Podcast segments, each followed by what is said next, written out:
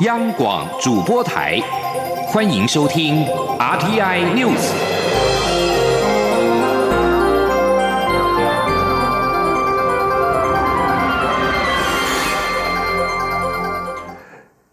各位好，欢迎收听这节央广主播台提供给您的 RTI News，我是陈祖华。中央流行疫情指挥中心在今天公布，国内新增确诊两例 COVID-19 的武汉肺炎个案。让国内个案数达到了二十例，也是台湾首次出现社区感染的个案。第一例个案为中部六十多岁的男性，有 B 型肝炎以及糖尿病病史，无出国旅游史，也非确诊病例的已知密切的接触者，在十五号已经死亡。第二例为第一例五十多岁男性家人，在十五号进行裁剪之后确诊，而目前个案没有症状，收治于负压隔离病房。指挥中心表示，第一例个案在一月二十七号出现咳嗽，在二月三号因为呼吸急促赴医院就医，诊断为肺炎，在当天收治于负压加护病房治疗。而个案已经在二月十五号晚间因为肺炎合并败血症死亡，其遗体经家属同意，将依法定传染病规定进行火化，并且保留部分的检体以供进一步的检验。同时，指挥中心也针对第一例个案密切接触者。包括发病之后曾经相处的家人，以及就诊院所人员和第二例密切接触者，目前已经掌握七十九名的密切接触者。截至到目前为止，已经完成了七十三名的裁剪，包括七位有症状，其中六十名检验皆为阴性，一名是阳性，也就是第二十案例。而其他尚在检验当中。指挥中心将会持续进行狂烈追踪、裁剪以及隔离，其接触者仍持续的调查当中。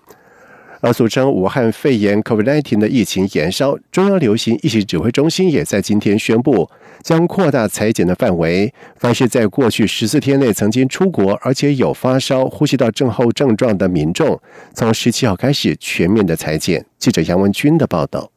中央流行疫情指挥中心监测应变官机关署副署长庄仁祥十六号受访时表示，由于新加坡、泰国的武汉肺炎个案持续增加，指挥中心日前提高两国旅游警示建议。并对十四天内有新加坡、泰国旅游史且有发烧、呼吸道症状者进行裁剪，但很多人询问为何同样爆出疫情的日本却没有相关措施，担忧会形成防疫漏洞。对此，庄仁香指出，指挥中心十五号召开专家会议讨论此事，考量不论日本或其他国家都已陆续出现疫情，且防疫检验能量各国差异大，因此决议大幅扩大裁剪标。准，凡是过去十四天内曾出国，而且出现发烧或呼吸道症状，就医时都可以由医师评估后进行裁剪。他说：“因为现在新加坡、泰国跟日本，尤其是因为他们的检验能力比较强，但是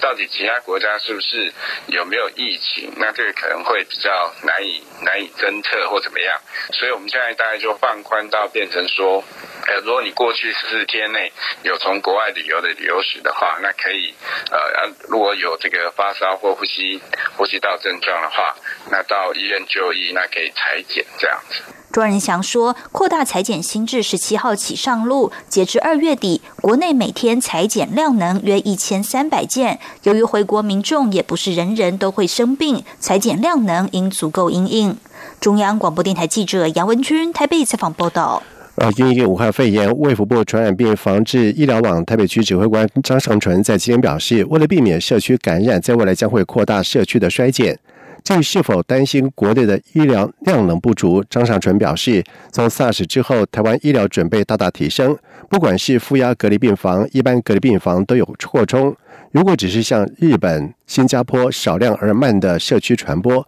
是有足够的量能应对，相信不至于发生武汉那样的状况，民众大可放心。另外，对于居家检疫者失联，台北市长柯文哲在日前表示，如果真的不行，就用电子手铐，引发了讨论。新北市长侯友谊在今天被问到此事的看法时表示，之前曾经有居家检疫者并非故意失联或者是藏匿，所以他认为没有这个必要。他指出，在新北市共有三千八百二十二人居家检疫，在全国数量最多，但是只有一人失联之后也快速找到。他认为应该先用关怀照顾的心情来帮助他们，将心比心，除非是故意不遵守规定，才会采取比较强硬的措施，包括重罚，甚至公告查缉。新北市有信心、有能力能够找到人。侯友谊说：“没有这个必要性啦，因为他毕竟。”他是需要被关怀，需要配合政府的政策。他跟一般的通缉犯、一般的犯罪者完全不一样，所以这个不能用这样来比拟。给他公布照片、电子脚镣，我倒觉得以目前现阶段，我认为关怀他们，然后了解他们的生活的太阳。如果真的有故意的，我们采取重罚。而柯文哲在今天也改口说，希望居家检疫者能够守法。如果真的不行，就用科技智慧手环 GPS 来定位，以避免社区防疫出现了破口。柯文哲也表示，在二十五号开学在即，台北市政府将会开会讨论各项的防疫应变措施。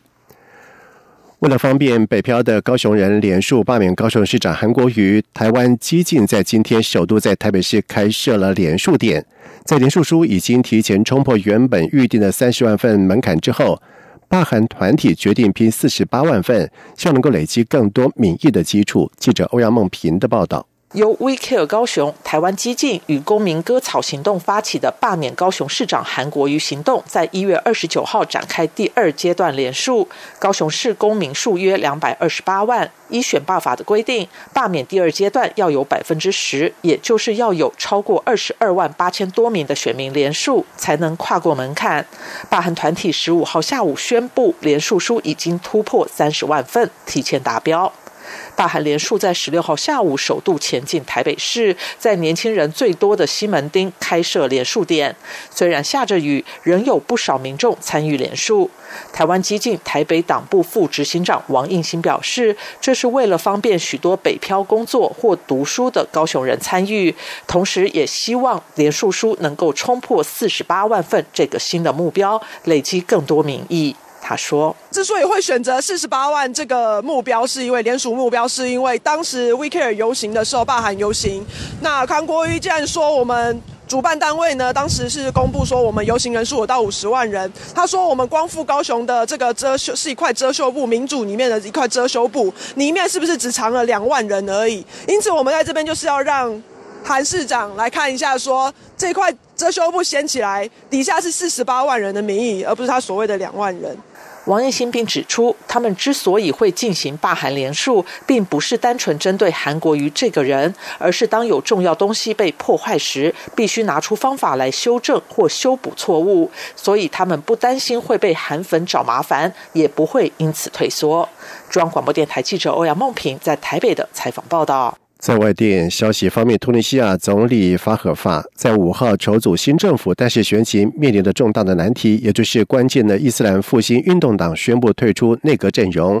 突尼西亚在去年十月举行国会大选，伊斯兰复兴党运动党以最大党之资提出内阁名单，却遭到国会的否决。总统萨伊德因此筹组政府的重责大任交给了法赫法。法尔法在内阁名单当中选中了多位伊斯兰复兴党人士出任部长，但是法尔法还没有正式宣布内阁阵容，伊斯兰复兴党运动党就表示退出，说唯有一个海纳所有政治光谱党派的政府才会考虑加入。法尔法表示，他和总统已经同意透过司法以及宪政的途径来寻找解决的方法，暗示内阁阵容可能会进行调整。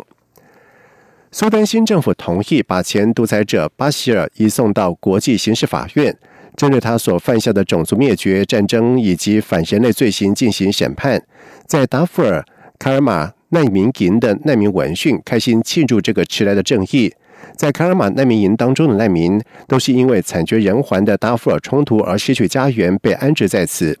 长期独裁者巴希尔在二零一九年四月因为大规模示威而下台。尽管国际刑事法院针对他在西苏丹达富尔地区犯下的种族屠杀以及战争罪行发布了通缉，但是过去十多年来，他藐视国际法院的逮捕令。苏丹过渡政府在十一号决定同意把巴希尔移交到海牙的国际法院接受审判。以上这节整点新闻由陈子华编辑播报。这里是中央广播电台。台湾之音。